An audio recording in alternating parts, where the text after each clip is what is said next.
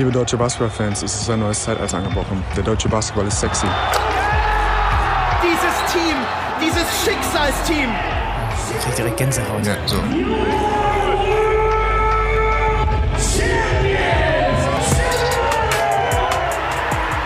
Da ist er ja, der Schönwettergolfer.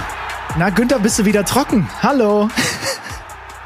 Ich hatte bis vor gerade noch so eine Mütze auf, ähm, also so eine Schal und Mütze in einer Kombination. Ähm, ich, wie gesagt, als Freiberufler bin ich das ja, der ich jetzt wieder bin.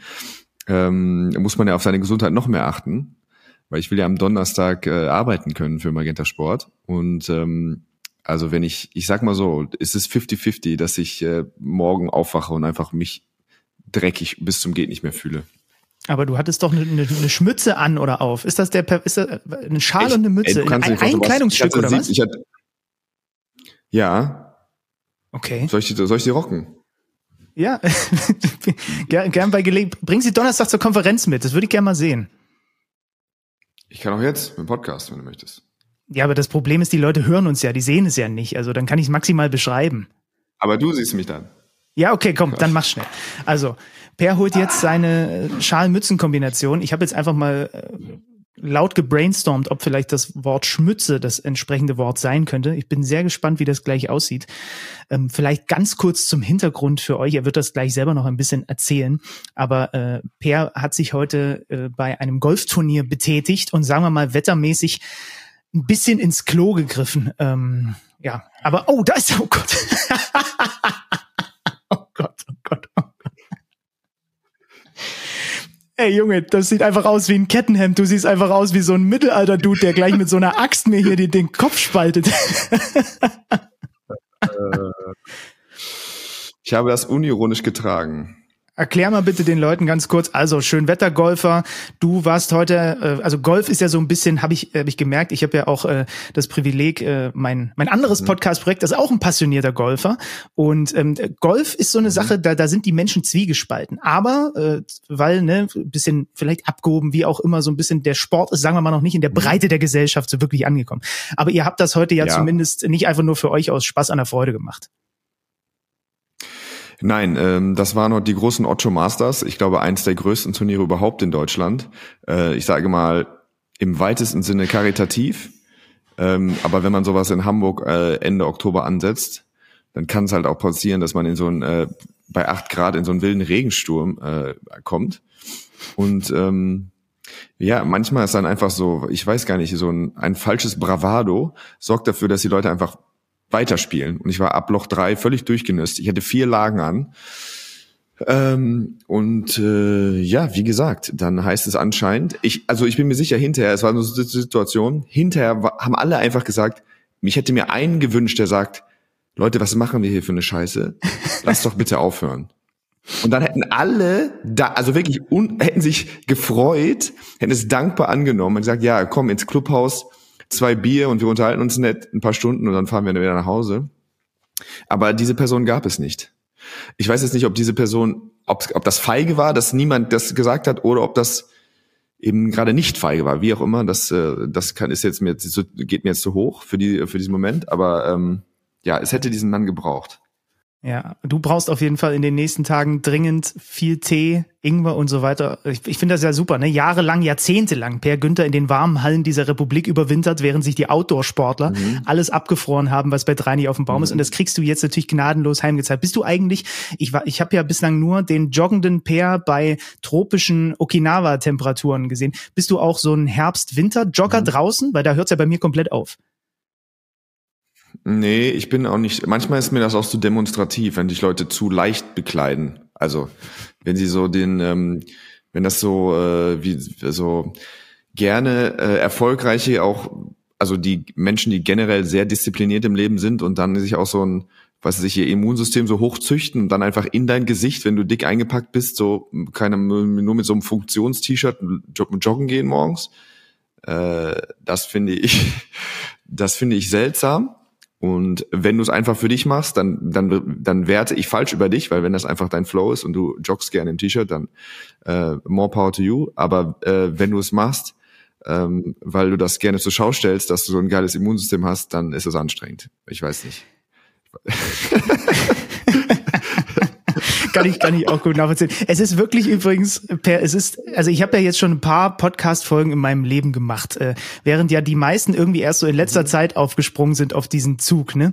Podcaste ich, ja, größtenteils im Fußball seit 2015 fast durchgängig, also jetzt acht Jahre. Und das heute ist die Folge, mhm. wo es mir am schwersten fällt, meinem Podcast-Host-Kompagnon zuzuhören, während er halt einfach gleich so aussieht, als würde er hier meine Burg einnehmen wollen mit dieser Schalmützen-Kettenhemd-Kombination. oh das Gott, ist eine Balaklava, glaube ich, übrigens heißt das. Guck an. Das, was ich trage. Guck an, wieder was gelernt. Also mhm. ich, ich hoffe auf jeden Fall, dass du fit bleibst, Junge, denn wir wollen am Donnerstag gemeinsam Euroleague-Konferenz zum ersten Mal in unserem Leben machen. Da aus dem äh, schönen, dann ja warmen Magenta Sportstudio heißen euch herzlich willkommen nach ein bisschen Vorgeplänkel äh, zur dieswöchigen Folge. Heute wieder mit mir. Äh, äh, Basti Ulrich darf mal ein bisschen die Füße hochlegen, wobei der wird wahrscheinlich einfach wieder tausend andere Sachen kommentieren, äh, parallel zu unserer Aufzeichnung. Heute hier an einem Dienstagabend. Es ist Feiertag ähm, es ist Reformationstag. Ist in Hamburg auch Feiertag? Ja. Mhm. In Hamburg ist Feiertag, ja. Ich habe gelernt, äh, dass an diesem Abend 1517 Martin Luther seine 95 Thesen an die Kirchentür äh, geballert hat und damit quasi die Reformation ja. der Kirche eingeleitet hat. Ähm, was ist außerhalb von Weihnachten dein Lieblingsfeiertag? Ganz kurz noch, bevor wir zum Basketball kommen. Thanksgiving. Oh. Ich bin durchamerikanisiert, aber ich finde ihn den Tag großartig. Ich, also ich finde erstmal die Idee gut. Also ich finde aber, das Erntedankfest hat einfach wenig, also PR, die PR-Maschinerie hinter dem Erntedankfest ist einfach nicht stark genug. Und ähm, die Amis haben das halt quasi das, das Erntedankfest geiler ja, durchkommerzialisiert. Also weiß ich nicht. Ich mag das Gefühl von äh, ein Tag irgendwie, es läuft Sport im Fernsehen, schon quasi nachmittags. Ähm, man trinkt ein Glas Rotwein, man kocht geil, man muss halt auch nicht den trockenen Truthahn machen, sondern man kann einfach ein bisschen was anderes machen. Äh, man muss auch nicht die komischen Kasserolen machen, so, man muss dieses komische, süße Maiszeug und so, sondern aber so der Grundgedanke, einfach an einem Donnerstag schon so ein bisschen früher ähm, lässig, bisschen Mucke an und Rotwein aufziehen und es läuft Football und irgendwie man kommt zusammen und jeder bringt was mit ähm, und man sagt, ähm, äh, wofür man dankbar ist, das finde ich eigentlich mega cool. Ähm, von daher wird das in unserem Hause tatsächlich weiterleben. Äh, wir haben das sehr gern gefeiert. Das ist ja eigentlich auch so der, wie soll ich sagen, so der ähm, der Tag, wo quasi die alle zusammen die Basketballmannschaft zusammen feiert, weil Weihnachten hat dann irgendwie keine Ahnung, ähm, die einen feiern es dann am 6. Januar, die anderen feiern es am 25., die Amis am 24., äh, die Deutschen am 24. Also das ist dann so ein bisschen gesplittet. Und während so einer Basketball-Saison ist Thanksgiving eigentlich das, wo irgendwie alle zusammenkommen und äh, zusammen essen und ein paar schöne Stunden verbringen. Ah, das klingt aber hervorragend. Ich habe noch nie in meinem Leben Thanksgiving gefeiert. Vielleicht muss ich mich zu den Günthers mal einladen. Das klingt wirklich sehr, sehr, sehr, mhm. sehr, sehr, sehr schön, muss ich sagen. Ähm, ich habe gelernt, als wir letzte Woche gemeinsam in Berlin waren beim Spiel gegen Mailand, dass es dir jahrelang, ich habe natürlich da auch irgendwie schon mal drüber nachgedacht, aber es dann irgendwie immer wieder äh, hinten runterfallen lassen, dass es dir als Sportler ja auch schon so ging, wie es dir jetzt als Freelancer auch wieder geht und mir seitdem, ich mache jetzt zehn Jahre lang, bin ich freiberuflich selbstständig Sportreporter. Uns, für uns sind eigentlich Feiertage, wo die anderen Leute drauf hin sich freuen, da kann man Brückentage nehmen und so weiter. Äh, Gerade für dich in deiner aktiven Zeit, mhm. Feiertage waren eigentlich non-existent, oder? Ja, non-existent, ja. Es gab, ich habe mich ja auch immer dann aufgerieben in so einem Kampf nochmal für so ein, zwei freie Tage äh, Weihnachten. Das muss ich ja zum Glück nicht mehr machen. Ähm, aber ja, es, es geht natürlich ein bisschen was verloren, was jetzt nicht das große, das große Ding ist, aber man kennt sie auch einfach nicht. Also ich kenne die, ich bin jetzt an so einem Punkt, frohen Leichnam verstehe ich bis heute nicht. Ich habe das schon zehnmal gegoogelt, so verstehe ich immer noch nicht, warum, was man da jetzt genau feiert. Aber ähm, wie dem auch sei, äh, Reformationstag 1517, eine der wenigen Jahreszahlen, die ich auch kenne. Ich glaube, er ist 1483 geboren. Bei Luther konnte man einfach die 17 quasi einmal nach unten klappen und einmal nach oben klappen. Also wow. 83 geboren und 17 die Thesen. So, das ist eine der wenigen Sachen, die hängen geblieben sind. So, ich glaube, nach 9 Minuten 30. äh, ist Basketballzeit, meinst du? Ja, ja, du hast recht. Denn Herbstzeit ist nicht nur Erkältungszeit, sondern, und darunter steht heute diese ganze Folge, Es ist Derby-Zeit gewesen, aktuell. Wir haben so viel zu besprechen. Es gab Derbys noch und nöcher in Europa. Der Klassiko, zweimal das Belgrad-Derby innerhalb von nicht mal einer Woche. Das Derby in Griechenland, ein türkisches Derby. Und dann haben wir beide uns auch noch auf zwei deutsche Derbys äh, gestürzt. Also das ist fast schon, also dafür sind zehn Minuten Vorgeplänke ein bisschen sportlich gewesen. Du hast recht, ja. naja, wir hatten ja wieder eine großartige Idee. Wir dachten so, boah, ist ja echt geil, Derby-Zeit, überall Derbys. Bis wir irgendwie, bis du mir noch gestern Nacht geschickt hast, äh, ach so, Günni, ähm, keine Ahnung, hier waren äh, irgendwie Partisan Roterstein hat schon wieder gespielt. äh, also und Olympiakos und Panna, dass die auch schon wieder spielen, hatten wir auch nicht auf dem Schirm. Also ähm, aus einer schönen Idee und irgendwie machbarem Pensum ist es jetzt vielleicht so ein bisschen ausgeufert. Deswegen müssen wir das ein oder andere Derby vielleicht einfach vielleicht ein bisschen kürzer anschneiden. Ja, das ist wahr. Ähm, was ich mich gefragt habe, ich weiß, dass aus übertragenden Sicht, wenn ich jetzt zumindest auf die deutschen Derbys, also ich habe relativ häufig dann auch so Ostderbys, ich war jetzt mal am Wochenende wieder, wenn wir nachher drüber sprechen, Chemnitz MBC mal einfach nur Privatbasketball gucken, das war auch mal wieder ganz schön, aber ich habe viele dieser Ostduelle natürlich auch oder so Franken-Derbys, das ist ja so meine Region, wo ich bei Magenta eingeteilt werde, habe ich äh, übertragen. Und es ist aus, aus, aus Sicht eines Reporters immer ganz schön, weil die Stories liegen auf der Straße, du kannst in alte Derbys reingucken, du hast die Brisanz drin, mhm ähm, wie, wie ist es denn? Ich bin mir sicher, diese Frage habe ich dir sogar schon mal, als du noch das Trikot getragen hast, irgendwie gestellt. Ähm, wie ist es denn für, für Spieler? Juckt einen dieses Derby-Gelaber von Fans und von Medien? Nimmt man das nur so am Rande wahr? Nutzt sich's irgendwann ab? Mm, also, ich, nein, ich glaube, die, die, ähm, das, das kennt jeder Sportler also ähm, das ist relativ einfach zu übertragen. Natürlich, also wenn jetzt irgendwie ein, jemand Neues bei Ulm unterschrieben hat, dann dann ist er jetzt nicht automatisch irgendwie äh, schäumt der über, wenn wenn er Tübingen hört. Ähm, aber wenn man ihm erklärt, guck mal, das ist, ich weiß nicht, wo du herkommst, du kommst jetzt aus, äh, was weiß ich, äh, du hast bei Duke gespielt oder wo auch immer, so das ist jetzt quasi North Carolina oder das ist dein dein äh, du hast bei Michigan äh, gespielt, das ist Michigan State, so dann ist das dann ist das einfach eine, eine Analogie, die sofort funktioniert, jeder kennt es und dann ist es tatsächlich so, dass du es auch wirklich spürst in der Halle. Also selbst wenn dir das nicht ankommt und du das vielleicht belächelst, wenn man jetzt nochmal Ulm Tübingen rannimmt, ähm, dann weißt du quasi schon eine Stunde vorm Spiel, okay, das ist jetzt heute ein anderes, was anderes als, als die normalen BBL-Spiele sind. Ähm, und wie gesagt, wie, ja, ich weiß nicht, ob's, ob's das, wo, wo kommst du nochmal her? Sag nochmal den Ort. Aus der Zwickau, geboren in Zwickau und da gleich um die Ecke das Zwickau, erste du Dorf, hast beim was FC nicht Zwickau Zwickau gekickt, gekickt in der Jugend. In der Jugend hast du da gekickt, oder nicht? Nee, ich habe nicht beim glorreichen FSV Zwickau gekickt. Wo denn? Wie hieß, dein, wie hieß dein Heimatverein? Ja, das ist der Dorfverein da um die Ecke. VfL Rheinsdorf, später war es eine Spielgemeinschaft. Und das Lustige ist tatsächlich, äh, äh, dass wir, wir also wir sind so eine, so eine Dreier-Dorfkonstellation. Rheinsdorf, Fienau, Mhm. Friedrichsgrün. Das sind die drei Dörfer, äh, auf ganz bescheidenem Fußballniveau übrigens. Jetzt, jetzt erzählt wieder hier irgendwie so ein, so, ein, so ein wirklich nicht erfolgreicher Sportler aus seiner, aus seiner Zeit. Und das Lustige ist, dass wir, wir hatten diese Derbys, also wir hatten, ich hatte quasi pro Saison, wenn wir in der gleichen Liga waren, hatte ich vier Derbys. Und die waren auch alle ganz schön, da war ganz schön giftig. Je älter man wurde, desto härter wurden auch die Zweikämpfe, sagen wir mal so. Dann aber irgendwann, dann aber irgendwann äh, ereilte mein Dorfclub und den Nachbardorfclub, einen unserer Rivalen, dasselbe Schicksal, was viele Dorfclubs ereignet. Nicht mehr genug Spieler. Was passiert? Plötzlich sind wir eine Spielgemeinschaft gewesen und haben einfach zusammen die, die sich vorher bekriegt haben, bekriegt in Anführungsstrichen, waren plötzlich zusammen ein Verein und hatten nur noch einen Feind und nur noch einen Rivalen, also sind quasi aus zwei erbitterten Derby-Gegnern sind dann plötzlich äh, sind dann plötzlich Mitspieler geworden. Das war höchst kurios in den ersten in den ersten Spielen. Ja, das ist dann ja auch wirklich lustig, dass man dann den quasi den Derby-Gegner unglaublich vermisst, mehr als jeden anderen. Also Ja. ähm, es war für mich unglaublich schade, dass ich die, die meine letzten Jahre keine Tübingen-Derbys mehr hatte. Ähm, das waren gerade am Anfang äh, meiner Ulmer Zeit, wenn du noch nicht um Meisterschaften oder um Pokalsieg, äh, Pokalgewinne mitspielst, dann willst du irgendwie eine gute Saison spielen und wenn du die beiden Derbys gewinnst, ist alles gut. So, so, so, so seltsam, wie sich das anfühlt als Sportler. Ähm, und dann war Tübingen, und natürlich freust du dich, wenn Tübingen verliert unter normalen Umständen, aber als Tübingen ja nicht mehr da war, äh, war das ein riesiges Loch. Ich meine, ich bin, ähm, meine Mutter kommt aus Gelsenkirchen-Bur, ich war früher leidenschaftlicher Schalke-Fan. Ähm, ja, als es dann damals so wirkte, als wäre der BVB insolvent, war das auf einmal so, nein, nein, bitte nicht. So, ähm, also das ist alles, ähm, das ist alles kurios. Aber wie gesagt, Tübingen spiele für mich immer noch. Ich freue mich, dass mein Trikot hochgezogen wird am 27.01. Das wird auch ein Spiel gegen Tübingen sein. Ähm, für mich die Auswärtsspiele noch besonderer. Also weil einfach, also ich glaube, wir haben dann irgendwann mal geschafft, bestimmt auch 1000 Ulmer in Tübingen zu haben.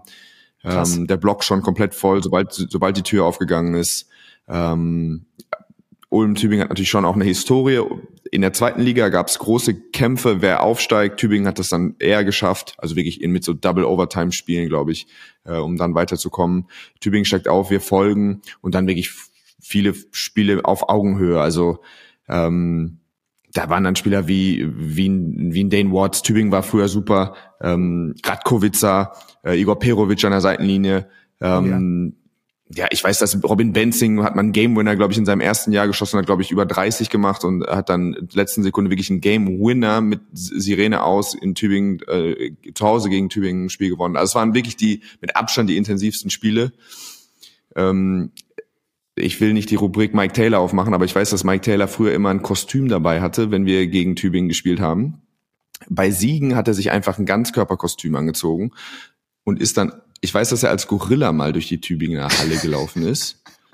Ähm, das hat dann auf jeden Fall geil funktioniert, als wir gewonnen haben. Ich weiß, dass er, er hatte mir aber mal stolz vor der Abfahrt äh, am Tag am Game Day hat er mir sein sein Yeti Kostüm gezeigt, so was er auch, also er hatte dann seinen Anzug dabei und sein Yeti Kostüm. Und das hat natürlich was unglaublich bescheuertes. Wenn du weißt, also wenn ich weiß, dass das Coach so ein Ding dabei hat und wir dann halt verlieren mit 20 und dieses Yeti-Kostüm halt einfach eingepackt bleibt und er so ein bisschen wie ein begossener Pudel dann äh, wieder zurück zum Bus schlurft. Ähm, ja, also wie gesagt, äh, Derby-Zeit, geilste Zeit äh, und ähm, jetzt sollten wir uns vielleicht einfach mal reinarbeiten in die Materie. Also ich werde Mike Taylor nie wieder einfach so begrüßen können in einer Halle. Wir haben ihn ja bei der WM oft gesehen, als daran denken zu müssen, dass er äh, als Gorilla und leider nicht als Yeti äh, vor Per Günther rumgetanzt ja. ist. Komm, wir arbeiten uns in die Materie. Wir haben uns das so ein bisschen aufgeteilt. Wie gesagt, ich war in Chemnitz und du hast dir das Schwaben. Aber ist dann Ludwigsburg-Ulm ist trotzdem schon auch ein Schwaben-Derby, oder? Naja, es war dann jetzt natürlich das Substitut. Ähm, es war immer schon mehr Brisanz äh, mit dem Tübingen-Spiel. Aber ja klar, in Abwesenheit Tübingens ähm, ist es dann quasi Ludwigsburg geworden und auch, weil wir natürlich jetzt ähm, andere Duelle gefahren haben, auch sportlich einfach. Wir haben in der Bubble das Halbfinale um die deutsche Meisterschaft ähm, in der Playoff-Serie verloren. Ähm, ich weiß, in unserer Saison 16, 17, wo wir 27, die ersten 27 Spiele gewonnen haben, hat Tübingen, äh, hat Ludwigsburg uns geschlagen im Pokal. Wir haben uns dann unglaublich schwer getan. In der ersten Runde haben wir 3-2 gegen Ludwigsburg gewonnen. Sie haben das erste Spiel da ähm, gewonnen. Ähm, in meinem mein letztes Spiel war gegen Ludwigsburg, da haben wir auch verloren 3-0. Also ähm, Ludwigsburg war ja wirklich eine der erfolgreichsten Mannschaften und quasi uns jetzt ab und zu mal eine Nasenlänge voraus. Deswegen waren die Spiele dann äh, was Besonderes, auch weil ich nicht weiß, ob Ludwigsburg das mitbekommen hat, weil ich glaube, beim letzten Playoff-Spiel in Ludwigsburg waren 1400 Leute da. Äh, ich weiß jetzt nicht, wie viel Brisanz das in Ludwigsburger Kreisen hat. Aber ähm, ich glaube immer noch, also wenn man das Spiel gesehen hat, ähm, erstmal ist es schön zu sehen, wenn manche Dinge einfach gleich bleiben. Ich habe Ludwigsburg vorher erst nur eine Halbzeit gesehen und ähm, war nicht so vertraut mit dem, was sie so tun. Und es ist immer schön, wenn man das Gefühl hat, man kommt irgendwo nach Hause und sieht einfach, ich kenne die Jungs, viele der Jungs nicht, aber es ist einfach Ludwigsburg, äh, wie man es, wie, wie äh, wie ich es kenne, ähm, das Spiel hast du eigentlich wirklich schnell erzählt. Ich meine, ähm, man muss dazu sagen, Ulm ist an einem Punkt, wo sie fühlen sich super gut. Sie sind 3-1 im Eurocup, haben jetzt, glaube ich, von den letzten 15 Heimspielen äh, oder 15 BBL-Spielen äh, eins verloren äh, und kommen eben echt eine eklige Reise mittwochsabends aus äh, oder donnerstags dann erst aus der Türkei. Ähm, und starten trotzdem gut in das Spiel. Ich finde übrigens, dass Ulm wirklich schon, äh, auch verglichen mit letztem Jahr, schon mannschaftstaktisch fast weiter ist als, als letztes Jahr. Also gerade so, wenn ich mir das defensive Konzept angucke, ähm, gerade diese diese diese Wall-Verteidigung, also beim Pick and Roll, dieses Reinrutschen vom vom vom von der Ballseite, die Räume klein machen, super hoch sein in der Verteidigung. Ähm, da sind sie echt clever und sie hatten das Spiel für mich gefühlt wirklich im Griff, ähm, bis dann eben Ludwigsburg Dinge passieren. So Mitte zweites Viertel, Bartolo verteidigt Nunez auf der Eins übers ganze Feld, sie kriegen ein, zwei Ballgewinne, sie nehmen Offensivfoul an, sie holen in der Offense einen Offensiv-Rebound ähm, und auf einmal machen sie das Spiel einfach so ein bisschen hektisch. Ulm verlegt zwei, drei recht einfache. Ähm, und dann hast, haben die auf einmal einen Run, sie treffen wieder dann im 1 gegen 1, treffen sie ihre Würfe und dann waren sie wirklich auch unglaublich physisch. Und mit dem Run haben sie das Spiel eigentlich schon von, von 5, 6, 7 Punkten zurück, haben sie es gedreht ähm, und dann Anfang viertes Viertel, da waren sie 8, 9 vorne und dann haben sie nochmal, noch mal, waren sie nochmal in der Lage, Fuß aufs Gas zu drücken und Ulm hat dann einfach, ja, wie das halt in so einer Eurocup-Saison einfach ist, dann waren sie 10, 15 hinten und dann ist das Spiel eben recht schnell vorbei. Sie haben auch nichts getroffen, ich glaube 6 von 28 von der Dreierlinie. Ähm, aber ja, das ist gerade Duelle, also wer Bock hat auf Duelle, kann sich, glaube ich, einfach mal in so einen Search Engine äh, Karim Jallo und Bartolo äh, in direkten Matchups reinziehen. Das ist egal, wo auf dem Feld. Das äh, hat auf jeden Fall mir Spaß gemacht und äh, hat mir äh, Freude bereitet, dieses kleine, du kleine Duell die beiden Jungs kann ich mir in so einem Kettenhemd auch ganz gut vorstellen, wobei die brauchen gar keins. Die, be die bekriegen sich auch ohne, auch ohne Kettenhemd. Mir ist noch was, ich habe dann natürlich dir größtenteils ja das Spiel überlassen, aber ich habe zumindest ein Zitat noch im Kopf von Josh King vorm Spiel, der moniert hat, wir spielen zu langsam, wir haben zu wenig Würfe. Dann gucke ja. ich danach drauf. Sie haben 15 Abschlüsse mehr, weil sie auch viele Offensivrebounds geholt haben. Äh, Nunez übrigens war, glaube ich, ein bisschen angeschlagen, ne? Äh, Eurocup, also der hat, hat nur 16,5 Minuten oder so gespielt. Ja, ja, also für mich konntest du von seinen Bewegungsabläufen konntest du es nicht erkennen. Ähm, mhm. Aber ja, so, so hieß es zumindest, ja. Ja, und dann habe ich Anton Gavell nach dem Spiel, du hast es gesagt, es ist alles erklärbar, ne? Du hast eine, hast eine Reise und dann hast du einen Gegner, der kommt in der zweiten Halbzeit in den Lauf und, und schenkt dir 60 ein. Ähm, Anton Gavell Zitat, ich glaube, ich muss die Mannschaft besser einstellen, um die notwendige Einstellung von Anfang an zu haben. Wir waren heute in allen Belangen unterlegen haben die Härte und Intensität nicht angenommen. Defensiv waren wir schlichtweg nicht existent. Wir können uns nicht ausschließlich darauf verlassen, Gegner offensiv zu überpowern, ohne unsere Defensivaufgaben zu erledigen. Du hast das Spiel intensiver gesehen als ich. Es ist ganz schön harter Tobak. Ist es trotzdem nachvollziehbar oder ist das auch ein Coach, der da bewusst auch nochmal so ein klein wenig auch verbal ein Zeichen setzt? Beides. Auf jeden Fall beides. Das ist, das ist, ähm, so Jungs, ihr seid, denkt ihr seid die geilsten, es läuft bisher alles super gut. Ähm, das war jetzt einfach mal nix heute und dann, dann weiß ich auch, dass ich kann ich ein bisschen härter, ähm, also äh, wie das an diese Problematik ansprechen. Ähm, das ist dieses typische Angst vor Complacency, Angst vor Bequemlichkeit, Angst vor, ähm, ja, wir fühlen uns gut, wir haben alles im Griff, gerade bei so einem frühen Saisonpunkt. Also ähm, das ist jetzt natürlich ein Saisonzeitpunkt, wo du hoffst, dass die Leute ähm, ja ein Gefühl für für für noch Schwächen haben, äh, erkennen als Mannschaft, ah fuck, das hat heute nicht funktioniert, wir müssen ja unbedingt im Training daran arbeiten. Du hast auch wenig Trainingszeit und du willst weiter Fortschritt haben und wenn du manchmal zu viel gewinnst, dann bleibt dieser Fortschritt einfach aus, weil du keine, du hast weniger Reibung und so und das ist wie gesagt, ähm, das ist, wenn du am Ende das, was Ulm letztes Jahr so gut gemacht hat wie wahrscheinlich noch nie, also sich über die Saison dann steigern und dann am Ende da zu sein. Das passiert eben auch nur, wenn du wirklich ab und zu unangenehme Situationen meisterst und äh, gerade im Training einfach dann dran bleibst. Shoutout übrigens an Eddie Edigin an dieser Stelle, wollte ich mal loswerden, ja. weil das ist mir jede Woche wieder aufgefallen. Der steht diese Saison bei einer Einsatzzeit in der BBL von nicht mal ganz 21,5 Minuten und daraus presst er neuneinhalb Punkte und fast sieben Rebounds, fast drei Offensiv-Rebounds, ist irgendwie auch schön zu sehen. Wir kommen gleich bei Chemnitz auch noch so auf dieses Thema. Ja, kann man, kann man schon sagen, ne? so ein bisschen die, die Spätstarter, die, die dann in der Liga irgendwie dann auch in einem, in einem etwas höheren Alter, ja. naja, höher eigentlich nicht, aber im Sportkontext halt. Ja. Das ist doch irgendwie schön, dass der da jetzt so funktioniert und nochmal so einen Step macht. Nee, auf jeden Fall. Ich, man hat ihn immer mal so auch wahrgenommen, ähm, aber dann immer, wenn dieser Schritt dann wirklich nochmal, aber das ist auch mal fit einfach, ja. Also wie gesagt, ich, das ist auch immer so ein zweischneidiges äh, Schwert. Ich, ich weiß, mit wie vielen Leuten ich schon zusammensaß und die mir gesagt haben, oh, wenn irgendwie der Trainer mehr an mich glauben würde, oder wenn ich fünf Würfe mehr bekommen würde, boah, dann würde es bei mir richtig die Post abgehen.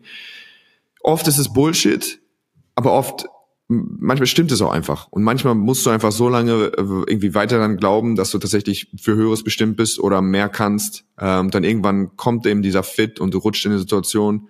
Ähm, und wie gesagt, wenn ich gerade gesagt habe, typische Ludwigsburg-Sachen, dann ist äh, Eddie Gein genau der Spieler, der eben, der eben solch diese Lücke füllen kann und diese Aufgaben erledigen kann für Josh King. Ich war am Samstag in Chemnitz, das war enger, ähm, weil der MBC gerade in der ersten Halbzeit in Chemnitz vor viereinhalbtausend ähm, da echt einen guten Job gemacht hat gegen eine, gegen eine kurze Chemnitzer Rotation. Da saßen auf der Bank Kevin Jebo, Dominik Lockhart, Kaiser Kajami Keen und noch der Kollege Bailey. Ähm, die könnten auch alle in der Starting Five bei den Chemnitzern stehen. Und da sind wir übrigens auch schon bei dem anderen Spätstarter. Ne? Ich habe mich dann natürlich, äh, weil ich jetzt auch eine Weile nicht mehr da war, mit ein paar Leuten unterhalten, auch über Kevin Jebo unterhalten, der ihn natürlich total abgeht diese Saison fast 18 Punkte im Schnitt macht ähm, und wo, wo eigentlich, wenn du so ein wenig reinhörst, ähm, nicht unbedingt die, die unmittelbar dann für die sportlichen Dinge verantwortlich sind, aber so ringsherum, dann sind die sich fast sicher, glaube ich, dass das die letzte Saison von Kevin Jebo im Chemnitzer Trikot sein wird, weil seine seine vergangene Saison war seine erste BBL-Saison, die war super und die, wenn er so weitermacht und er ist von der Birne her wohl auch, das haben mir so viele Leute jetzt bestätigt, auch wenn du dich mit ihm unterhältst, er ist so klar und er ist auch so unorthodox in seinem Spiel, der überrascht manchmal sich selber genauso wie seinen Gegenspieler, das ist auch nicht so das Verkehrteste, ne? 27 Jahre alt, also auch so einer dieser dieser Spätstarter in der in der BBL aktuell. Und ich frage mich so, oder habe mir dann so am Samstag, äh, als mal so eine, so eine, so eine Viertelpause war, habe ich mir gedacht, was ist eigentlich dessen logischer nächster Step sollte er, er wird am Ende vielleicht nicht unbedingt bei den 18 Punkten stehen, aber mhm. lass es 15 und 6 sein. Was ist der logische nächste Step für jemanden, der jetzt gerade Europe Cup spielt, lang gebraucht hat, um in die BBL reinzukommen, aber da jetzt zumindest rasiert? Das ist ja noch nicht oder doch dann auch schon, keine Ahnung, sowas Richtung, Richtung Alba oder sowas?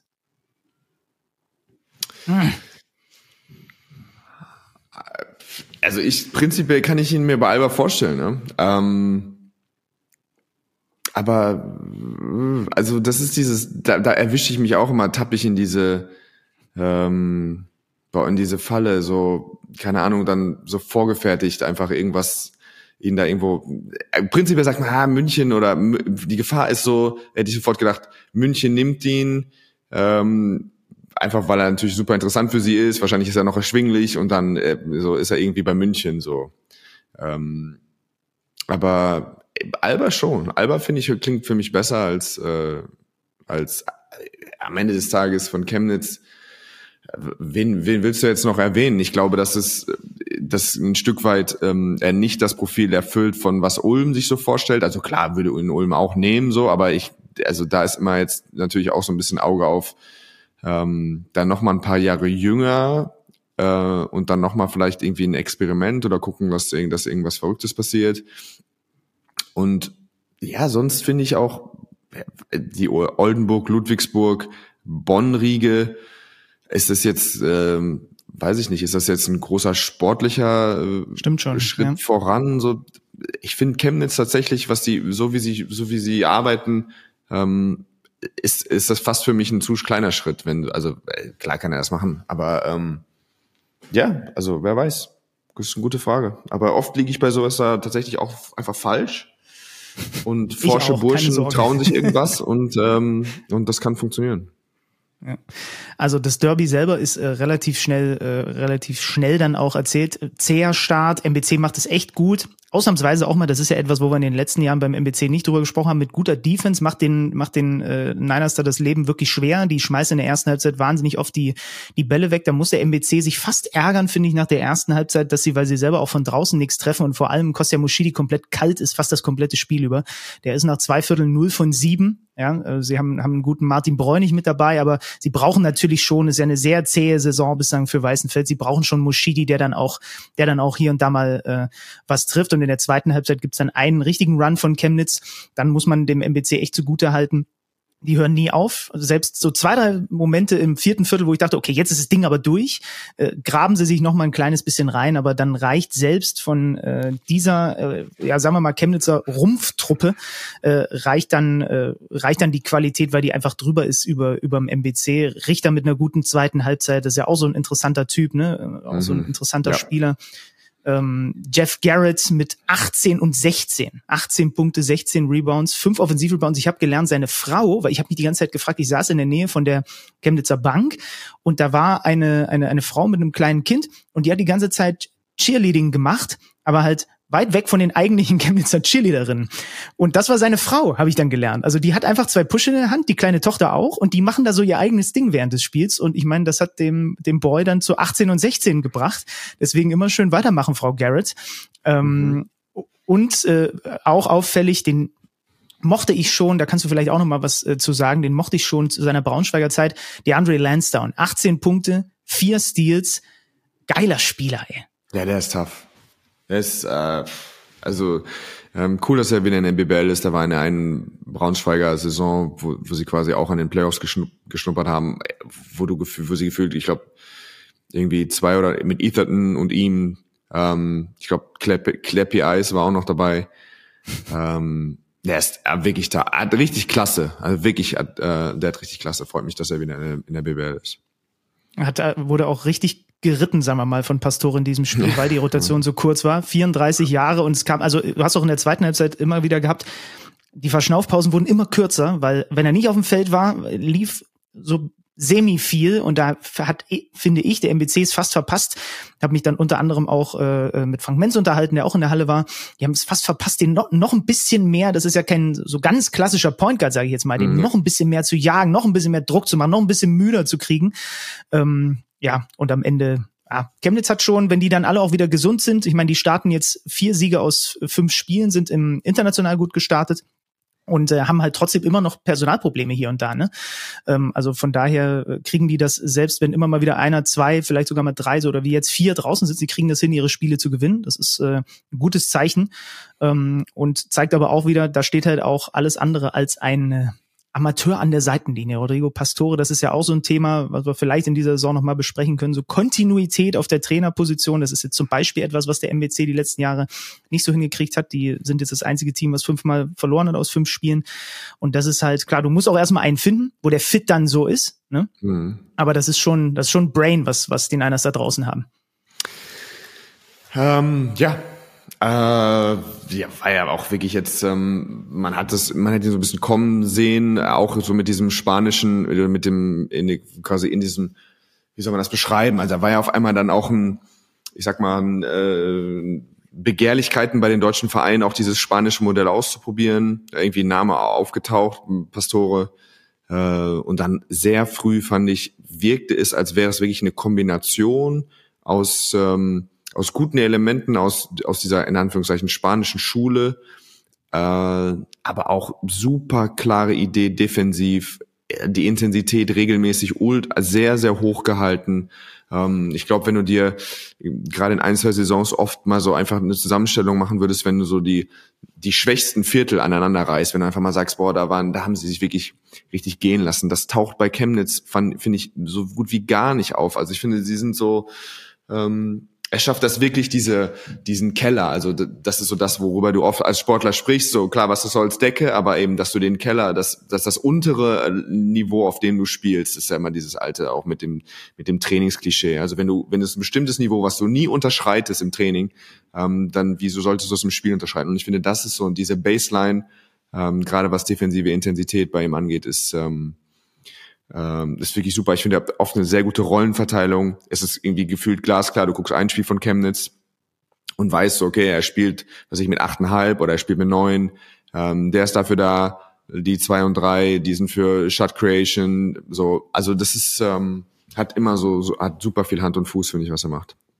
Ich bin bei, übrigens beim Reinkommen in die Halle, bin mit zwei äh, Fans reingelaufen, frag sie so, na, habt ihr Bock aufs Derby? Und dann habe ich gelernt, naja, für die Niners-Fans ist tatsächlich sogar eher das Duell mit Jena, so aus dieser gemeinsamen Pro A, wir ja. liefern uns die Schlachten, ist eher so das Derby als das gegen Weißenfels. Also man lernt nie aus. Äh, wir haben es trotzdem hier in unserem BBL-Derby-Blog äh, mit reingepackt. Apropos Blog übrigens, äh, Niners-Spieler feiern dann im Fanblock nach dem Spiel. Das sieht man ab und zu mal in der BBL, aber jetzt auch nicht regelmäßig. Aber so nach Derby-Siegen äh, ist es, glaube ich, etwas, mhm. was sich was sich ganz gut einge, einge, reinge, reinge, reingezeckt hat in die Liga, ne? Äh, ja, ja, kann man glaube ich auch nicht zu oft machen. Das muss man sich, also manche Sachen muss man sich halt irgendwie noch so ein bisschen aufsparen. Sonst wird das so ein, ähm, ja, so ein irgendwie so ein emotionsloses, also das soll ja sowas sein, was dann wirklich was Tolles, ein toller Moment, keine Ahnung, wenn du dann ähm, 22 Spiele gewinnst, äh, oder davon dann, keine Ahnung, von deinen 17 Heimspielen gewinnst du 12 und es ist schon so, na, okay, die Spieler rollen so, der eine, der eine Ami ist gefühlt schon in der Kabine, rollt nochmal die Augen und dann gehst du irgendwie nochmal in den Fanblock, dann wird das irgendwann sowas, nutzt sich das relativ schnell ab. Deswegen Obacht dabei, Augen auf. Nur für die ganz großen Siege. Klassisch normalerweise, wenn der FC Bayern zu Chemnitz, nach Chemnitz fährt und sich eine Reise wieder abholt, eigentlich wie jedes Jahr, dann kann man mal in Block und sonst beim Derby-Sieg. Ja. Ich würde sagen, damit sind die deutschen Derbys, die wir zu beackern hatten, beackert. Äh, wir springen in den internationalen Basketball mit ein paar ganz schnellen Euroleague-News. Kendrick Nunn zu Panathinaikos, die haben sich einen neuen Point Guard äh, geschnappt mit Scoring Power. Dann äh, Baskonia, wo auch noch hier äh, Chris Chiosa, der immerhin auch mal NBA Champion geworden ist. Und Baskonia ist, äh, da wird er dann ja gecoacht von Duschko Ivanovic. Es war, wir haben es schon, wir haben es gerochen. Es ist wirklich so, ey, das ist der vierte Stint von diesem harten Hund bei Baskonia. Ich kann, ich finde das ja schon, ich finde das ja schon eigentlich, hat das für mich, hat das so, hat sowas immer Charme aber vier sind mir irgendwie gefühlt einer zu viel. Ja. Ich weiß nicht. Das ist beispiellos für mich, oder? Ich finde, das ist so ein bisschen, kennst du so Leute, die sich dann nochmal heiraten? Also es gibt's ja auch, glaube ich, oder? Leute, die scheiden Ehrlich? lassen. Ja, ja, das gibt es hundertprozentig. Leute, die okay. sich also schei haben scheiden lassen, keine Ahnung, Ende 20, ah, ein bisschen zu, bist eigentlich geil, aber wir haben zu früh geheiratet. Dann so, keine Ahnung, haben sie beide ihre Erfahrungen gemacht, irgendwie alle schlechter als die Nummer eins und dann haben sie, finden sie nochmal zueinander, so, keine Ahnung. Dann mit Anfang 40 sagen sie, ach guck mal, das war doch eigentlich eine tolle Zeit damals. Ähm, und dann heiratet man nochmal. Fair, fair enough. Aber das kannst du halt auch nur ein zweites Mal machen. Beim dritten Mal, also würde ich zu einer Hochzeit eingeladen, wo drauf steht, hey, wir versuchen es nochmal. dann würde ich einfach so sagen, nee, einfach nein. Viel Glück wünsche ich euch, aber so jetzt, ich komme jetzt nicht nochmal angedackelt und ich mache jetzt nicht noch ein Wochenende hier, keine Ahnung, in der Provence, weil ihr ein drittes Mal das versucht. Und wie gesagt, vier, ist, es ist für mich beispiellos. Ich weiß nicht, wenn, dann könnten wir nur Lukas Geldhaus darauf setzen, einmal loszugehen und zu gucken, ob es irgendwie schon mal etwas Vergleichbares gab in der Sporthistorie Basketball. Wir Kann werden, ihm mal, wir werden ihm mal, wir werden ihm mal reinschicken. Also äh, viermal ist schon wirklich. Das, also ich bin sehr gespannt. Wenn Chris Choser dann wirklich dahin kommt, dann lernt er auf jeden Fall direkt mal die harte europäische äh, Schule nochmal äh, neu äh, kennen, auf eine andere Art und Weise nochmal kennen. Dann einfach nur, um es mal erwähnt zu haben, falls es nicht jeder mitbekommen hat, wenn wir in dem Euroleague-Blog drin sind, äh, Maccabi Tel Aviv wird die Heimspiele in der Euroleague in Belgrad austragen. Und ich glaube, das habt ihr letzte oder vor zwei Wochen nur mal ganz kurz ge gestriffen. Dieses Thema Dubai in der mhm. Euroleague. Mhm. Team Dubai mit mhm. Svetislav Pesic soll mhm. angeblich zur kommenden Saison in der Euroleague Einzug halten. Äh, soll, die sollen dann auch noch in der ABA-Liga mitspielen. Äh, Dubai will da 50 Millionen investieren und sich damit quasi einen Platz erkaufen im, im europäischen Top-Basketball. Da wird unter anderem auch ganz interessant, wenn man sich damit beschäftigt, Lobbyarbeit vom Djokovic-Bruder äh, gemacht, der das Ganze da vorantreibt. Ähm, und ich habe mal geschaut, also Alba Berlin, wenn das wirklich alles so kommt, ähm, bräuchte sechseinhalb Stunden mit dem Flugzeug, wenn die in Dubai dann ein Auswärtsspiel hätten. Mhm. Hm. Ja, was soll man dazu sagen? Ähm, da kann man anscheinend kann sich keine Sportler davon freimachen oder bis, wo Interesse besteht, äh, ähm, schafft es eigentlich das, äh, das saudische Geld, äh, den Weg hineinzufinden irgendwo. Ähm, ja, äh, wie gesagt, ich glaube, da müsste ich mich tatsächlich mal zu Hause sammeln und mal fünf Minuten drüber nachdenken, was ich davon halte. Aber Grundinstinkt ist natürlich einfach, ähm, keine Ahnung. Äh, ich fand's, ich finde es im Fußball nicht gut, ich finde es im Golf nicht gut, ich finde es im äh, ich finde es im Basketball genauso wenig gut. Ähm, ja, es ist oft Graubereich, also immer wirklich immer nur jetzt äh, irgendwie auf dem äh, moralischen äh, höheren höheren Grund sich zu stellen und irgendwie zu sagen, ja, das ist jetzt Geld, das wollen wir nicht, aber irgendwie, also da gibt's auch genug andere ähm, Geldquellen, was dann irgendwie fragwürdig ist ähm, weiß ich, es gab, wir hatten auch russische Vereine in der Euroleague oder so, da ist er natürlich dann irgendwie gefühlt vorne. Ähm, auf der, auf, also auf dem Slogan ist natürlich dann viel Tradition und das sieht dann anders aus. Ähm, aber da müsste ich wirklich, da muss ich mich noch drüber nachdenken. Es fühlt sich erstmal natürlich nicht, nicht gut an. Ich finde, ähm, irgendwie gefühlt war es ja oft so, dass der Basketball irgendwie so ein, doch ein Stück weit Zufluchtsort auch für was ist, für so ein bisschen was hier, ähm, ja, da, da gehört es nicht hin, ist auch so viel. Ja, wir haben auch die NBA ähm, gesehen, wie sie vor China natürlich einknickt äh, oder ähnliche Situationen. Das, das gibt es alles. Ähm, das ist einfach auch natürlich immer mit der Wirtschaft verbunden. Manchmal ist es schwer, sich klar glasklar zu positionieren. Manchmal ist es zu viel Geld für die Entitäten. Aber ähm, ja, erstes Bauchgefühl ist natürlich ähm, dass das was ist, was dieser Liga einfach wirklich, äh, was, was es ist einfach traurig. Du, du sagst, es ist Derby Week. Ähm, wir sehen diese, diese Nächte, diese die einfach Historie en masse in diesen Olympiakos gegen Panathinaikos, Roter Stern gegen Partisan. Wir sehen die Fankultur, wir sehen all dieses, dieses Echte, was wir so lieben. Äh, es ist das purste Spiel. Man hat das Gefühl, es ist das purste Produkt. Ähm, ja, also wie gesagt, irgendwie so ein Retortenverein aus Dubai gehört für mich da jetzt erstmal nicht hin. Ich muss da mittlerweile äh, immer an einen Kollegen von mir denken, der stand äh, an meiner Seite nach dem WM-Finale und sprach davon, dass wir, dass wir doch alle irgendwie so ein bisschen Sportromantik und so weiter ganz gerne wieder haben. Also ich, ich, ich weiß nicht, ob du den kennst. Das war eine ganz gute Ansage, die er da gemacht hat. Und äh, irgendwie muss ich, wenn ich, wenn solche Nachrichten aufploppen, das tut's ja eben, du sagst es ja nicht nur im Basketball, muss ich immer mal wieder an die, an die Rede zur Basketballnation äh, denken, die du da nach dem Finale losgelassen hast, weil sie dann doch, und das war ja, wurde ja relativ viel dann auch aufgegriffen, ähm, hat relativ vielen offenbar dann doch aus dem Herzen, äh, aus dem Herzen gesprochen. Ja. Mhm. Scheint ja nebenbei übrigens auch so zu sein. Also wenn, dann wird es wohl damit einhergehen, dass die Euroleague auf 20 Vereine aufgestockt wird. Ja. Denn sehr sicher ist auch Paris mit Thomas Isalo dann kommende Saison dabei. Äh, der bringt TJ Shorts schon mal in Euroleague-Shape ja. für nächstes Jahr dann. Naja, 20, ja, drum. Da, da hängt ja auch immer mehr dran. 20 Vereine hängt, das führt zwangsläufig auch wieder dazu, dass die Debatte intensiviert wird. Ähm, ist es überhaupt machbar, wenn die Vereine ganz normal am Liga, am nationalen Ligabetrieb teilnehmen? Ähm, keine Ahnung, bleibt es bei 20, so haben wir dann in drei, vier Jahren 22, so, wo es wird noch mehr aufgebläht. Ähm, ja, das ist einfach eine Entwicklung, die, wo man immer nicht so richtig weiß, wie man sie aufhalten kann. Ähm, aber ja, das fühlt sich einfach erstmal falsch an. Komm, aber wir springen zu den zu den schönen Seiten der Euroleague, yes. denn die gab's ja nun äh, mal am in, in, der vergangenen Woche. Das war schon eine sehr geile Euroleague-Woche, muss man sagen. Also ähm, Belgrad Derby, das erste von zwei. Zweite können wir gleich noch kurz ein Wort zu verlieren, aber das erste war richtig, richtig, richtig knapp. Ja. Partisan gewinnt zu Hause 88, 86. Es ist wieder mal schon nur, wenn man sich das dann im Nachhinein, ich habe mir das, weil wir ja selber parallel äh, bei Alba gegen äh, Mailand in der Halle waren, wir beiden Pappnasen, habe ich mir das danach nochmal angeguckt. Diese Stimmung ist so krank, dass ich drüber nachgedacht habe, ob es vielleicht die beste Basketballstimmung der Welt ist bei diesem Duell. Ja, ist es, glaube ich. Ist es, schon, ne? Ja. Ich glaube ja. Ich glaube, das ist absolutes, absolut Bucketlist. Eigentlich müssten wir einmal, äh, müssten wir uns das einmal gönnen. Einmal hinfahren, einmal angucken, dabei. morgens oder danach dann Podcast machen.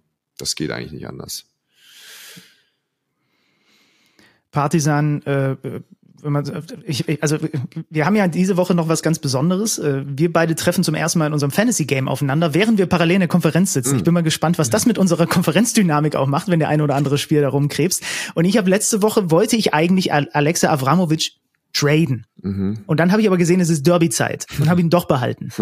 so, und jetzt macht er in diesem Derby 14 und davon 12 im Schlussviertel und gibt Energie pur. Ich meine, Roter Stern hat ja, war das erste Spiel im Übrigen für Roter Stern und das Sveiropoulos war ja zwischenzeitlich vorne, ne? Und dann ja. kommt eben dieses 35-Punkte-Schlussviertel von Partisan, weil dieser Avramovic, ich meine, wir haben das in der Halle auch während der WM ja gesehen, weil der in solchen Spielen nochmal so einen extra Gang einlegt einfach, ne?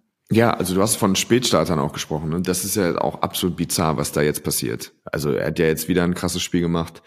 Ähm, ja, also also wenn du vorne anfängst, die du merkst Spielern an, wenn richtig Juice in der Halle ist, wenn sie schon so früh im Spiel flexen oder irgendwie irgendwas, keine Ahnung, irgendwas so Emotionen rauslassen. Das ist eigentlich wirklich was, was die seltensten Spieler machen. Normalerweise ist passiert das eben, wenn du das Gefühl hast, das ist jetzt vielleicht Richtung spielentscheidende Szene ähm, oder ah, du hast jetzt drei, vier, nee, noch nichts getroffen und jetzt dann geht endlich ein wichtiger rein, so dann kommen Emo Emotionen. Ähm, ich glaube zum 4-0 gibt's äh, hat ähm, ich glaube der Day hat irgendwie einen Breakaway Dunk und dreht schon völlig durch, einfach weil die Stimmung, es ist einfach, es ist wirklich einfach, äh, ja, da ist, da knistert es einfach so krass in der Halle. Ähm, aber ich habe das Spiel gesehen und dachte mir, Ich wäre unglaublich überrascht, wenn Red Star nach der, am Ende der Euroleague-Saison hinter Partisan wäre. Ich fand Red Star so viel besser. Dann habe ich mir hab ich so ein bisschen reingeguckt. Es stand nach 4 Minuten 30 stand 17-2 für Partisan. So, roter Stern, zwar da nicht getroffen, keine Ahnung, natürlich voll viel Energie im Raum, der Runouts, Turnover, einfach so ein bisschen wilde 4 Minuten 30, steht 17-2. Mit Minute 4, also 31 Minuten später steht es 75 zu 64. Also Roter Stern hat 73 zu 47 gewonnen. Mit 27 haben sie die nächsten 31 Minuten gewonnen. Einfach so, die Mannschaft ist so viel besser. Und dann kommt Avramovic rein mit vier Minuten drei, und die letzten vier Minuten dreißig gewinnen die einfach mit zwölf und Partisan gewinnt das Spiel. Ich saß zu Hause, dachte so, ich habe eine Mannschaft gesehen, die einfach so, sie hat, für mich ist Roter Stern komplett. Sie haben, äh, sie haben alles, was du brauchst. Sie haben mit Napier einen krassen Ballhändler, sie haben jetzt mit Jago so eine geile Option von der Bank, sie haben Länge, sie haben, äh, ich finde beide große, äh, beide große super. Ähm, die sind, die haben Shooting, sie sind erfahren, alles, was du brauchst.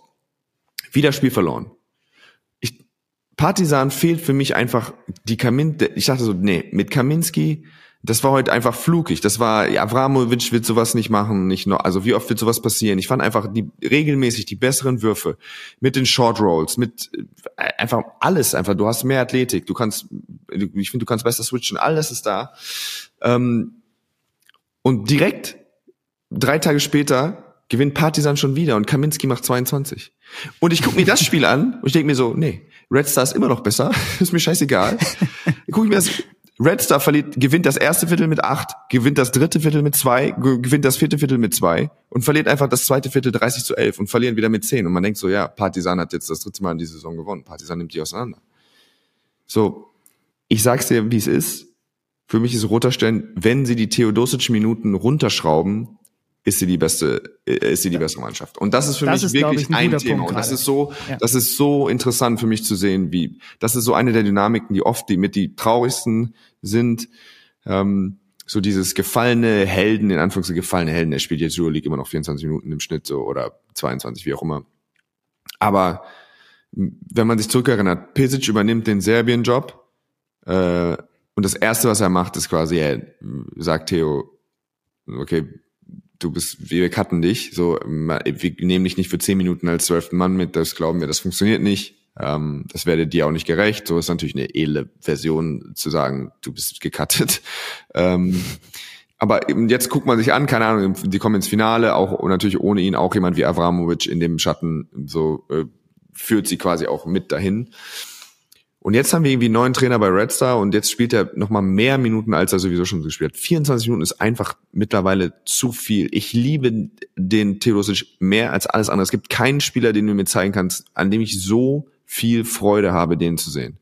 Der macht fünf Sachen, die magisch sind, die kein anderer in der Euroleague macht, aber es ist einfach zu viel. Er hat Turnover ohne Ende.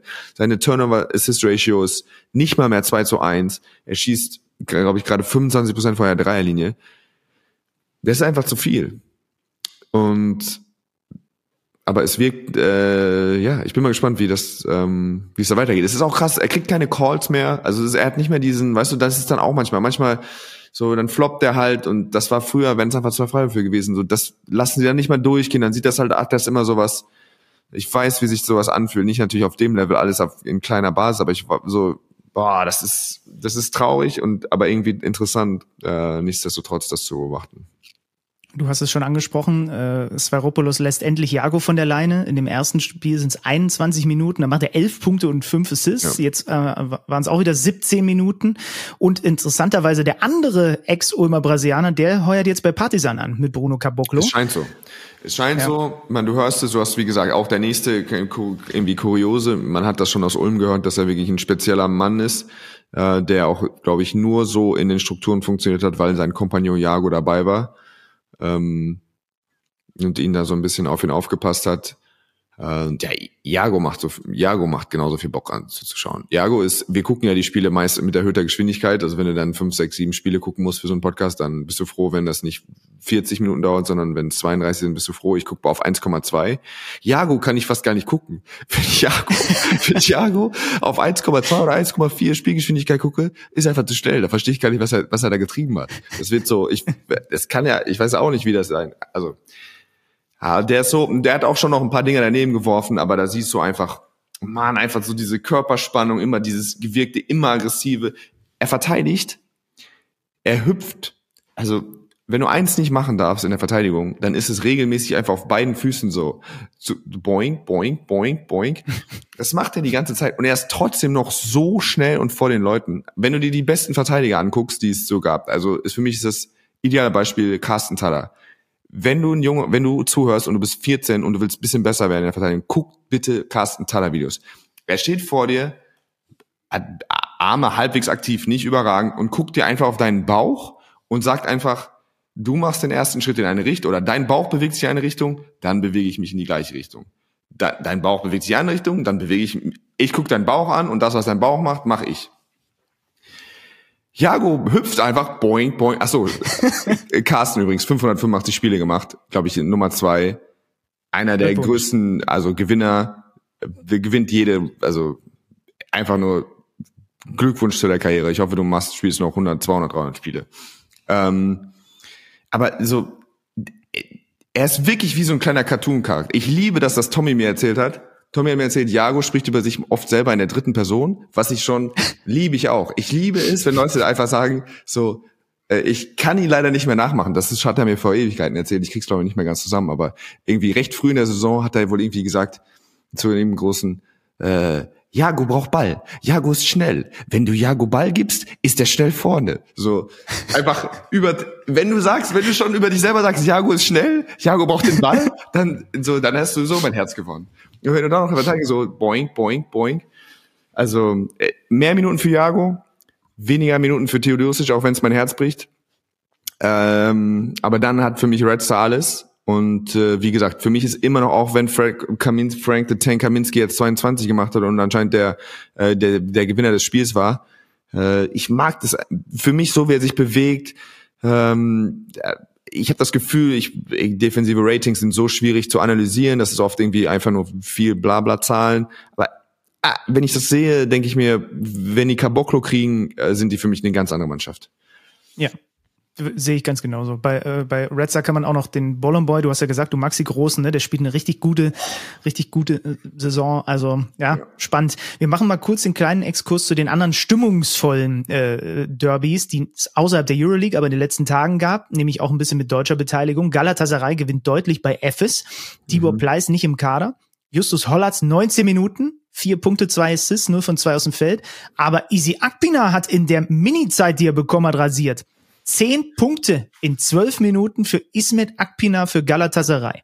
Ja, für mich ist, ähm, glaube ich, nicht, dass Easy glücklich ist, auch immer noch mit den Minuten, die er spielt. Äh, für Gala, es war jetzt, also, ja, was er sich gefühlt, jetzt erstmal ein kleinerer Rückschritt, also zu einer Mannschaft, wo er, glaube ich, äh, auch als türkischer Spieler ähm, für mich einer der Säulen sein müsste. Er spielt immer so 13, 14 Minuten und wenn er die Minuten spielt, dann hat er immer Spiele, egal wo, hat er Minuten, wo er einfach offensiven Output hat. Das ist garantiert. Also das ist jetzt zehn Punkte in elf Minuten ist für mich bei Easy.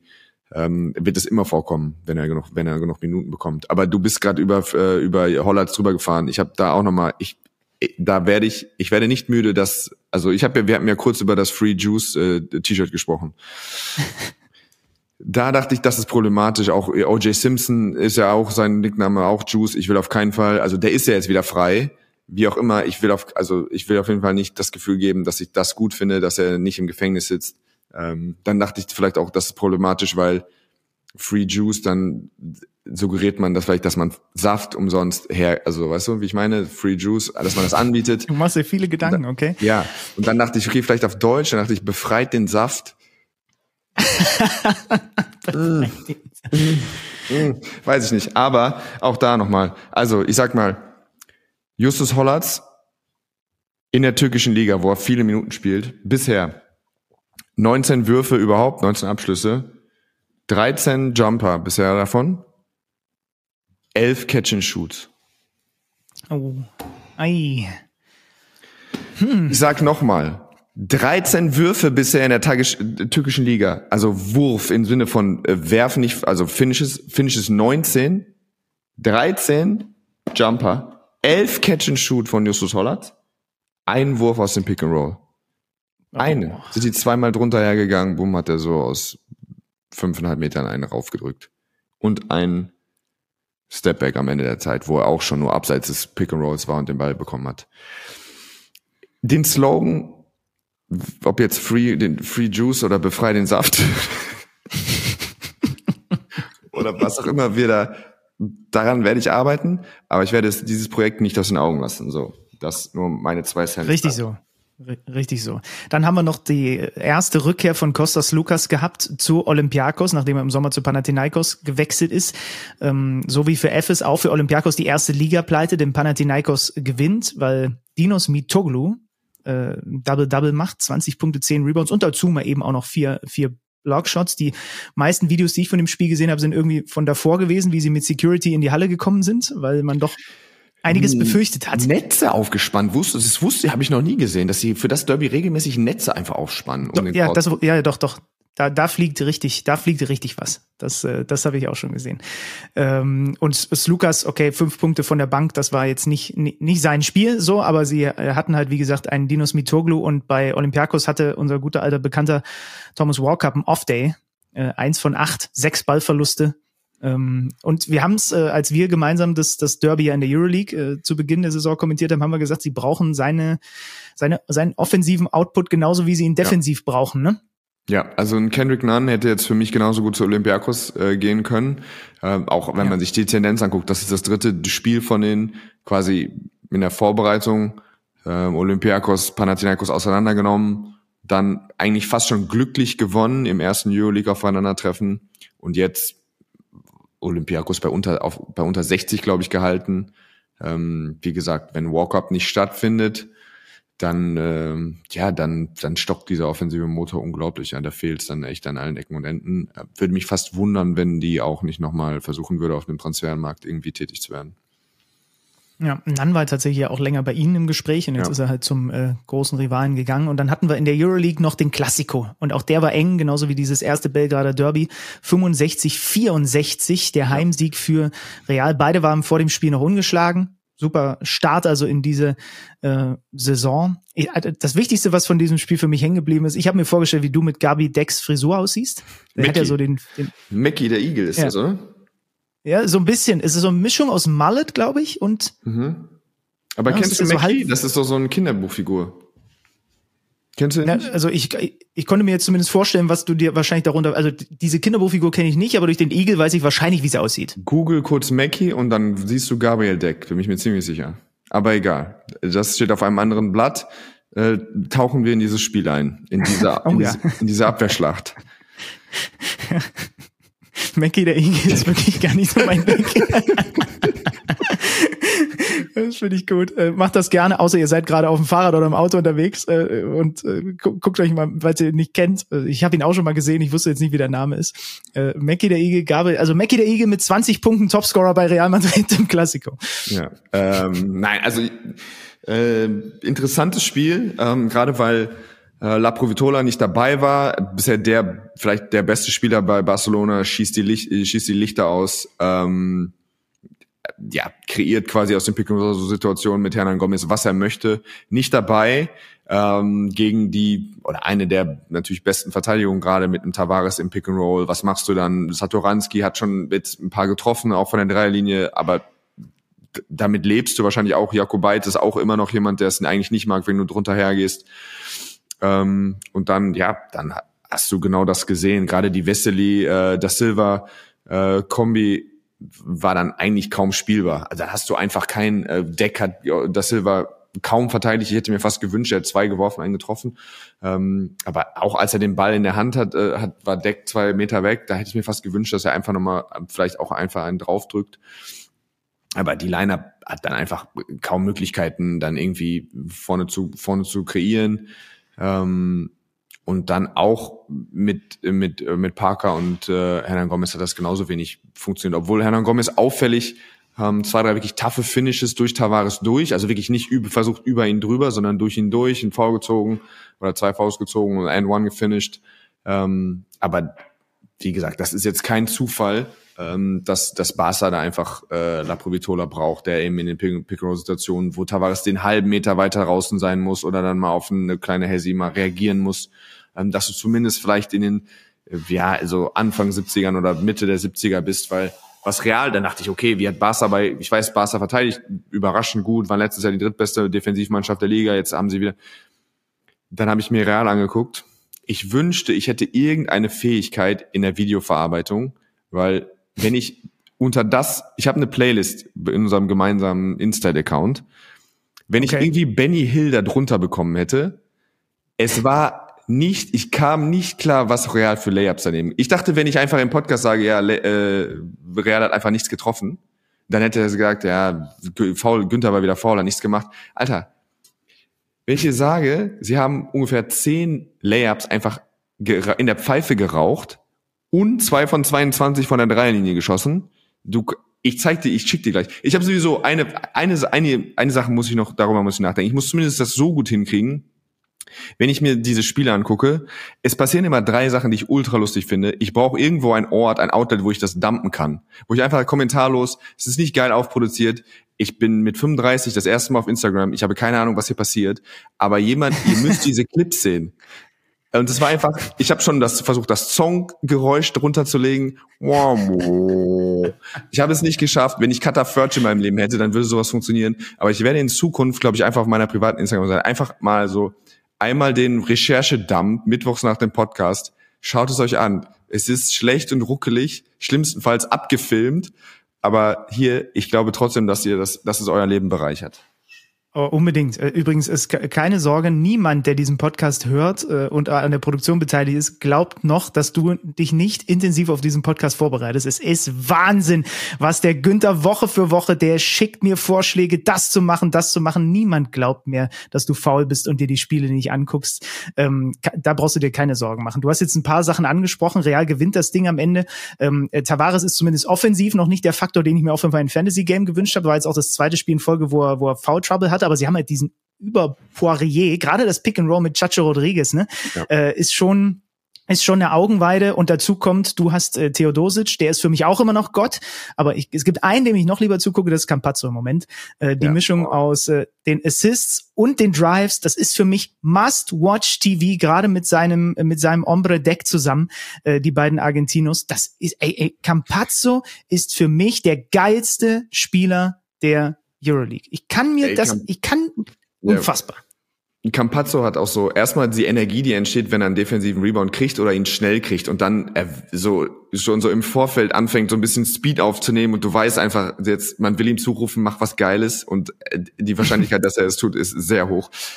Er hat auch eine Sequenz, die wollte ich genau, da bin ich auch, die habe ich mir fünfmal nochmal angeguckt. Hat wirklich so Sequenz jemand, Satoranski drive gegen ihn, Richtung Korb, schlägt ihm den Ball aus der Hand, fängt den Ball quasi überm Aus, schmeißt ihn, an, an, schmeißt ihm den Ball ans Knie, also ein Stop geholt. Direkt nach vorne, klassisches Play, äh, äh schön designtes äh, Backdoor-Play für Deck, geiler No-Lock-Bodenpass.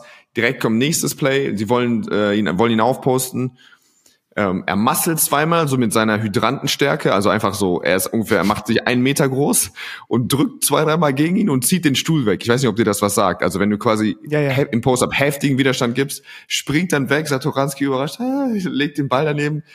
Ich dachte, das sind einfach so geile Sequenzen, wo einfach, wo einfach, das ist einfach zu viel. Das muss man, man muss es einfach die Möglichkeit haben, das zu teilen. So diese, die Schönheit dieser Aktion muss, die müssen einfach geteilt werden. Facundo Campazzo. Ich wünschte, ich könnte das Facundo. Ja, keine Sorge. Also im Zweifel schicken wir dich bei Kata, die hört ja diesen Podcast auch weiter noch, wenn sie nicht wie bei der WM äh, jedes Mal mit in der in der Produktion beteiligt ist. Äh, wir schicken dich noch mal zum Praktikum bei ihr. Du wirst mit deinem Video, wenn ich mittlerweile Adobe Premiere äh, benutzen kann, dann kannst du das auch, weil ich bin nun wirklich sehr beschränkt, was das Ganze angeht. Kata Fürch wird sich der Sache annehmen. Wir wollen, können an dieser Stelle einmal noch droppen, was jetzt über die letzten Wochen rausgekommen ist, über diese beiden großen spanischen Clubs.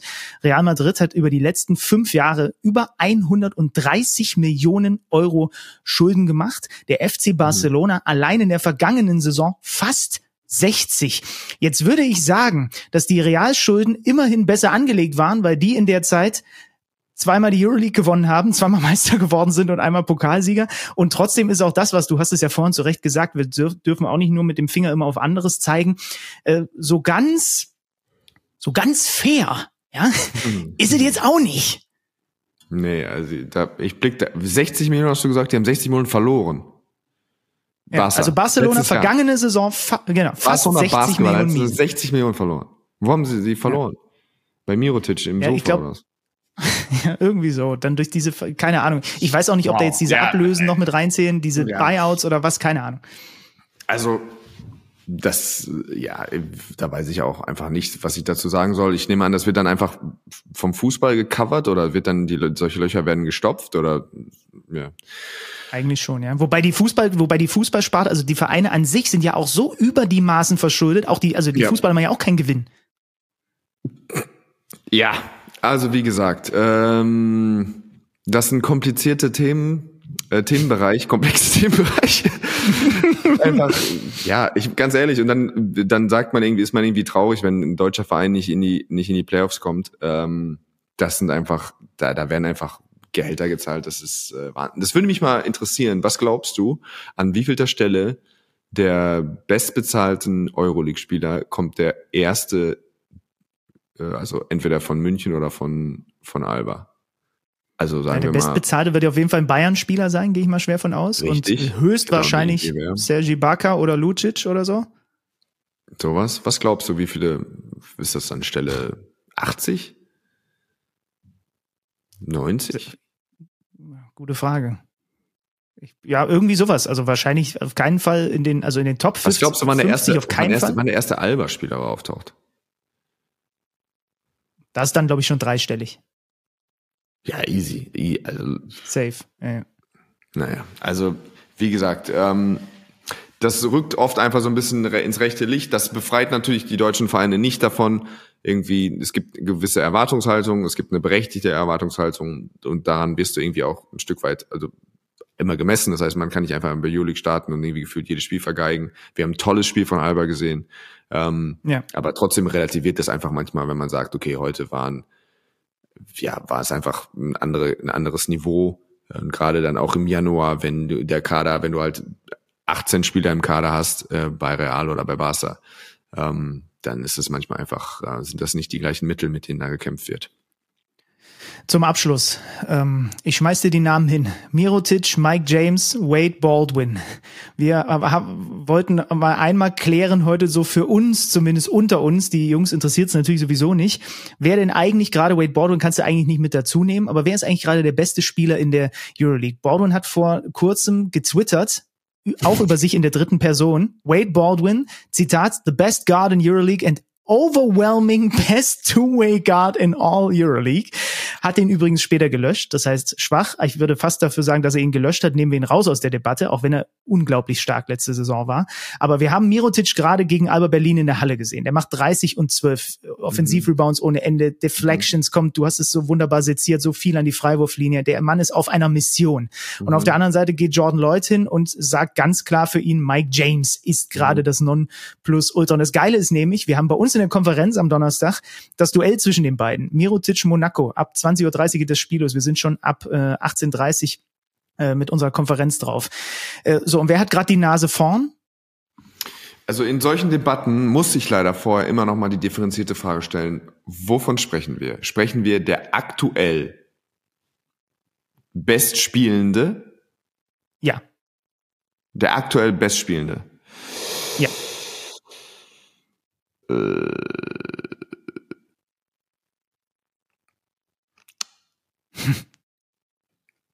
Dann muss ich tatsächlich, dann ist es Mirotic tatsächlich. Dann ist es, also wenn du mich einfach so pauschal gefragt hast, wer ist der beste Spieler? Du hast es ja, glaube ich, so fallen lassen, der vielleicht beste Spieler der Euroleague. Also in so einem Großen und Ganzen, wenn du mir sagst, okay, wen will ich für eine Saison, dann wäre es, glaube ich, nicht für mich gewesen. Wobei der aktuell, wobei Mike James Stats sind auch einfach vogelwild. 18, 6 und 4, 60 Prozent Zweier, 45 Prozent Dreier. Schießt fast drei Dreier pro Spiel rein. Hui, hui, hui, hui, hui. Aber bei Mirotic sind es auch die zweieinhalb Offensiv-Rebounds für mich. Er kreiert sich, also die Art und Weise, er ist so, Mike James hätte man eigentlich auch nicht. Also es wäre für mich, wenn du gesagt hättest, so wer ist der beste Spieler der Liga oder der Euroleague überhaupt, der unter Vertrag steht, so allgemeiner. Ich hätte mich so gewunden, diese Frage zu beantworten, weil ich es nicht weiß. Es sind für mich alle überall Löcher drin. Ich hätte, hab mir sogar, also wenn du mich letztes Jahr, am Ende letzte Saison gefragt, hätte ich Tavares gesagt. für ja. mich der, der, was ich, der den größten Impact hat oder der wichtigste Spieler vielleicht, keine Ahnung, auch nochmal irgendwie so ein bisschen andere Definition. Der Boy legt aber gerade in 16 Minuten 6 und 2,8 Rebounds auf. Da kann ich es einfach nicht, so, da kann ich das auch nicht irgendwie, da kann ich das nicht verkaufen. Auch wenn er bei der RCB irgendwie im Oktober 13, 13,5 und 10 auflegt und zwei Blocks. Und das ist dann schon so ein, so kann ich mir das vorstellen. Auch Campazzo mit 10 und 8 Assists. Ähm, ich finde, der ist auch so ein Winning Player einfach. Aber der war dann letztes Jahr bei Roter Stern dann auch nicht so und keine Ahnung, sie haben es auch ohne ihn gewonnen. So überall. Mirotic hat es nicht gewonnen mit Barca. Ah, war ein entscheidendes Spiel. Mike James ist sowieso immer mit Sternchen, würde ich mir auch, würde ich wahrscheinlich auch nicht haben wollen in meiner Mannschaft, weil du hast immer das Gefühl hast, es würde mich niemals überraschen, wenn nächste Woche entstehen, Mike James ist nicht glücklich, hat sich mit dem Trainer gezopft und, und letztes Jahr waren sie auch in der Phase, wo er nicht dabei war, war waren sie auch besser. Irgendwie alle mit Makel behaftet, tatsächlich, obwohl es natürlich tolle Spieler sind, aber es ist keiner für mich dabei, wo ich sage, glasklar, das ist für mich die Nummer eins. Ähm, aber von allen diesen Optionen, wenn du sagst, wer ist heute spielt am besten, ist es Miotic. Und die haben gerade gegen Berlin verloren. Und sie haben gerade zu Hause in der italienischen Liga verloren, auch wenn da ein paar Jungs geschont wurden. Eigentlich auch ein Fehlstart mit Mailand. Und äh, irgendwie ist es wahrscheinlich trotzdem mehr. Und dann haben wir noch den äh, Sleeper, den wir nur mal erwähnen wollen an dieser Stelle. Tornike Schengele, er spielt eine Monster-Saison ja. bislang. Ja. Ähm, ich überlasse die, die Einordnung des James Harden Trades, der gerade frisch durch ist zu den Clippers. Die überlasse ich dir mit Basti in der kommenden Woche, wobei wir müssen erstmal Basti fragen, ob er überhaupt äh, Zeit hat. Äh, aber eigentlich bin ich ja, überlasse ich ja lieber die NBA-Team ihm, weil er da natürlich nochmal einen ganz das anderen Blick drauf so. hat. Das, das ist machen auch, wir genauso. Das Vor allem ist es einfach durch. Gong Show die zweite. Die Jordan ja, Poole ja. Gong Show ist in absolut vollem Gange. das also ist überragend, das habe ich auch gesehen. Sie könnte nicht mehr im Gange sein. Also erstmal den Dreier zu werfen, sich umzudrehen zur Bank, also sie quasi den Steph Curry zu machen, bald hoch zu jagen, sich umzudrehen. Wenn der nicht funktioniert, das ist der, der Nick Young quasi, ist schon bitter. Aber den, den er jetzt gestern gezündet hat, so nonchalant in die Zone zu dribbeln, dann ganz lässig mit so einem halben Chemie rauszudribbeln und wirklich als wäre, würde ich gegen Oscar meinen Sohn eins gegen eins zocken, so ein Ding da aus der Hüfte hoch zu jagen und den einfach geblockt zu kriegen. Es ist völlig willenlos, wie der Mann auftritt. Das werde ich weiterhin genießen. Aber, also die, äh, was sich da, was sich da an, anbahnt bei den Clippers, ist, äh, glaube ich, auch ähm, ganz, ganz großes Kino. Da darf man gespannt sein. Ich werde ich werde genüsslich lauschen und hoffe, dass ihr das tut und aber auch parallel zuguckt, wenn der Kollege Günther gemeinsam mit mir die Konferenz leiten werden. Zum ersten Mal äh, sind wir gemeinsam im Konferenzstudio am Donnerstag ab 18.30 Uhr. Die große Euroleague-Konferenz. Die Bayern sind dabei, mhm. die spielen bei Roter Stern. Alba ist mhm. dabei, die spielen in Valencia. Wir haben die Kracher, mhm. Fenerbahce Olympiakos und mhm. Mirotic gegen James Mailand gegen Monaco. Co. Das wird mm, euer mm, Donnerstagabend mit dem Mann im Kettenhemd und am äh, Freitag dann unter anderem auch noch Barcelona gegen Panathinaikos. Das ist das Spiel, was wir vor der Paywall zeigen. Also es wird wieder ein richtig schönes Paket für euch. Donnerstag, Freitag, Euroleague, ähm, wir haben uns verquatscht. Ich nehme es auf meine Kappe. Die ersten zehn Minuten ging nicht um Basketball. Ähm, äh, sorry dafür. Trotzdem, äh, Per, schön, dass wir diesen Dienstagabend, den Reformationstag, ein bisschen miteinander verbringen konnten. Ach so, ach so. Äh, eine Sache natürlich noch äh, ultra wichtig. Ähm, ich habe ja schon mal euch vor zwei Folgen angekündigt, dass wir einen äh, wahnsinns mega WM-Ball versteigern. Diese Versteigerung läuft aktuell. Ihr habt noch bisschen Zeit. Ich glaube, die geht noch neun Tage. Ähm, es ist interessant zu beobachten. Ich glaube, ein, äh, ein Malte 89 will den um Big Malte 89 ist sehr interessiert, mhm. aber er bietet sich ein heißes Duell mit äh, aber wie gesagt, äh, das sind natürlich wirklich auch äh, potente, zwei potente, also Herren, äh, finanziell, aber das soll euch nicht abschrecken, da auch mit reinzuhacken. Ähm, aktuell sind wir, glaube ich, bei 3.550 Euro, die für den guten Zweck äh, zusammenkommen würden. Das ist natürlich schon mega. Wir freuen uns riesig darüber. Aber ich, wir hoffen, in den neuen Tagen geht noch einiges. Ähm, deswegen, äh, auch wenn ihr die Kohle nicht habt, vielleicht einfach auf Risiko einfach mal mitbieten. Ja, jetzt sag aber noch, wo, wo müssen die, wo müssen die Boys und Girls da hin, um da mitbieten zu können? Ja, die müssen äh, einfach auf meinen Twitter-Account und da gucken oder bei unitedcharity.de äh, okay. einfach, äh, sag ich mal, Basketball-Weltmeister oder Ball eingeben, dann findet man das. Ja, macht das, so viel liebe dazu. Freunde. Attacke, so Attacke, dazu. Attacke. Der Mann im Kettenhemd hat gesprochen. Dann bis zum nächsten Mal. Tschüss. Jetzt aber wirklich Tschüss. Also, arrivederci. Ciao.